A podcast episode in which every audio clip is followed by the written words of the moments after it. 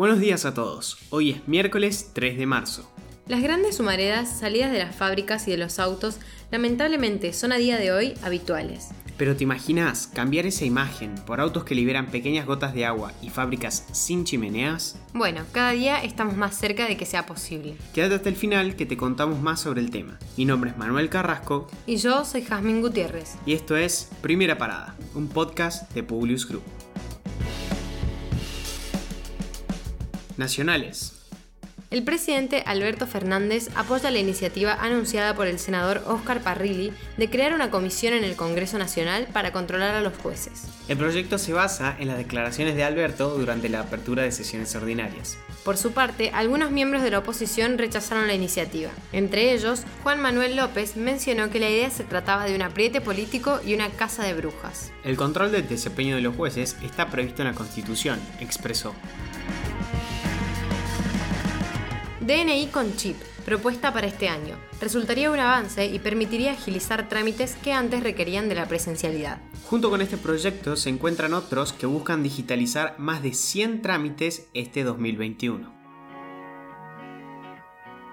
Las medidas de suspensión de desalojos y congelamiento de los alquileres finalizan este 31 de marzo y por ahora el gobierno no extenderá el plazo de las mismas. El gobierno apuesta a los instrumentos que aporta la nueva ley de alquileres. Al mismo tiempo, AFIP lanzará una medida para que los inquilinos puedan deducir del impuesto de las ganancias el 40% de los alquileres escritos en el registro, para incentivar a que blanqueen las operaciones. Luego de suspender los trámites a causa de la pandemia, la Embajada de los Estados Unidos en Argentina reinicia las renovaciones de visas. De todos modos, para cuidar a los trabajadores y al público, operan de forma reducida y con citas programadas. Massa se reunió con sindicalistas para avanzar en el proyecto de ganancias, el cual busca elevar el mínimo imponible para beneficiar a los trabajadores. Los gremialistas plantean que varios ítems de la nómina salarial sean eximidos del pago de impuestos. El ministro de Desarrollo Productivo, Matías Culfas, se reunió con directivos de empresas chinas para avanzar en la instalación de fábricas de baterías de litio en Argentina, así como una planta de fabricación de buses eléctricos. Internacionales. El programa COVAX enviará 26 millones de vacunas a países en América Latina en los próximos meses. Colombia fue el primero en recibirlas y en la lista se encuentran Brasil, México, Argentina, Perú, Chile, Ecuador, Bolivia, Paraguay y Uruguay. Seguro el director ejecutivo de Gavi, una de las organizaciones que forma parte del proyecto, Venezuela no está en la lista porque todavía no pagó el adelanto de 18 millones de dólares por las vacunas. Estados Unidos y la Unión Europea anunciaron en conjunto este martes sanciones contra altos funcionarios del gobierno ruso por el caso del opositor Alexei Navalny. La entrada en vigor de las sanciones representa la primera tanda de medidas del gobierno de Joe Biden contra el Kremlin y la primera impuesta en el marco del nuevo régimen horizontal de violaciones de derechos humanos de la Unión Europea. El presidente de El Salvador, Nayib Bukele, afianza su poder tras quedarse con la mayoría absoluta en el Parlamento.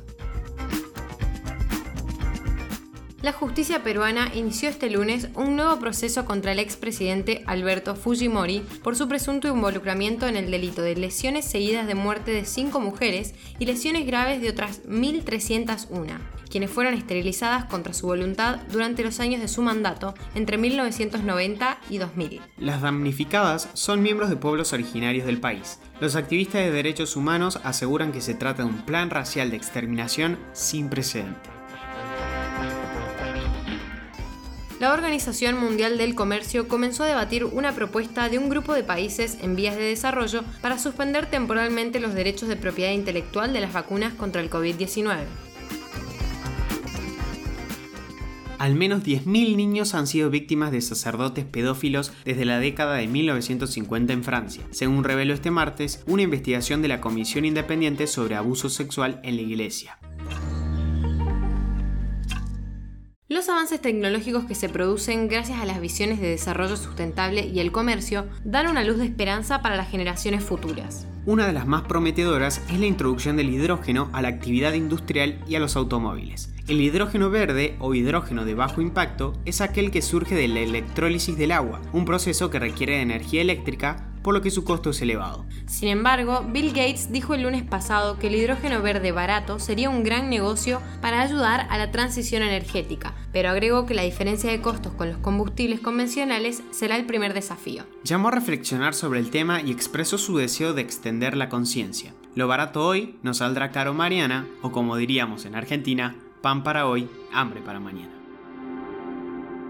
Ahora sí, los despedimos por hoy. Gracias por escucharnos. Compartí este episodio con tus amigos. Esperamos tus sugerencias en nuestro Instagram, publius.com.ar o en nuestro Twitter, publius-group. Los esperamos mañana en el próximo episodio de Primera Parada. Que tengan un muy buen día.